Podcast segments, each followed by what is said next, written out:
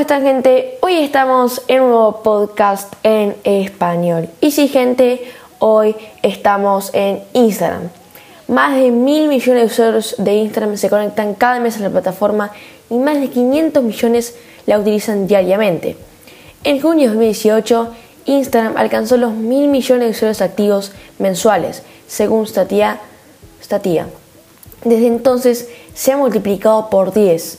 Entonces, ¿se imaginan la cantidad de usuarios conectados actualmente? Tiene que multiplicar mil millones por 10 y les va el resultado. Ahora, ¿qué es y cómo funciona Instagram? Instagram es una red social que fue fundada por Kevin Storm y Mike Krieger.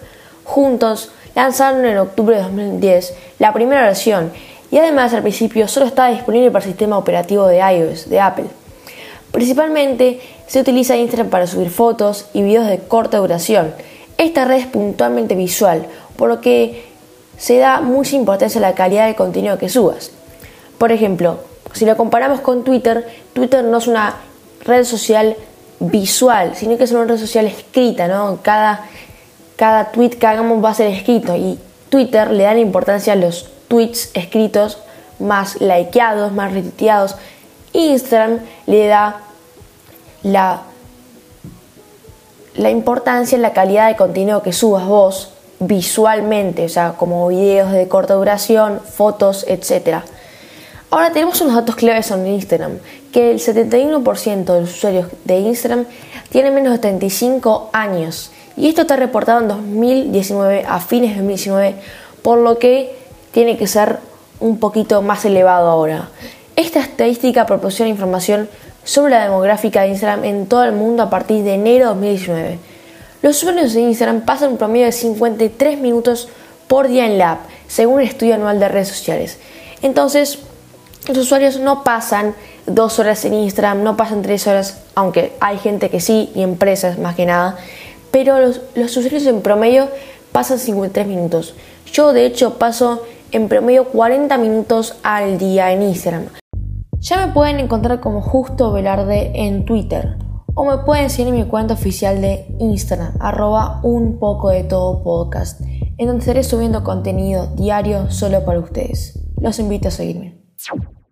Algo que no es tanto si vos lo pensás, pero si lo pensás en cantidad es bastante y se acumulan más de mil millones de horas por día. Ahora, Instagram tiene ventajas y desventajas para las empresas. Una, hacer la publicidad en Instagram está siendo más barata que en otras plataformas. Si nosotros comparamos la publicidad que le hacemos a Instagram con la publicidad que podemos hacer en Google Ads, la cantidad de dinero que vamos a tener que invertir en Google Ads va a ser mucho más disparatada que en Instagram. Si eres una empresa o tienes una marca, tienes que saber que ahora es el momento de hacer publicidad en Instagram. Los anuncios están empezando ahora, por lo que el momento en que haya más competencia, los costes empezarán a encarecerse. Por lo que hay que invertir ahora para el futuro, ¿no? Eh, yo el otro día estaba viendo con Amancio, eh, un participante del podcast de Deseo Javier, el host de ese podcast, que una publicidad alargada a un mes sale 6 mil pesos argentinos. Algo que en Google Ads saldría como 15 mil, eh, depende de la cantidad también de usuarios que quieras alcanzar. Pero se entiende lo que digo, que es mucho más intuitivo, mucho más fácil y mucho más barato. Pero algunas desventajas que le encontremos, sí, no es posible añadir enlaces a nuestras publicaciones. El texto de las publicaciones son un texto plano, excepto las menciones y los hashtags. Esto no nos dará la iniciativa de que no podemos añadir un enlace URL directamente para que la gente clique y se vaya a ese link.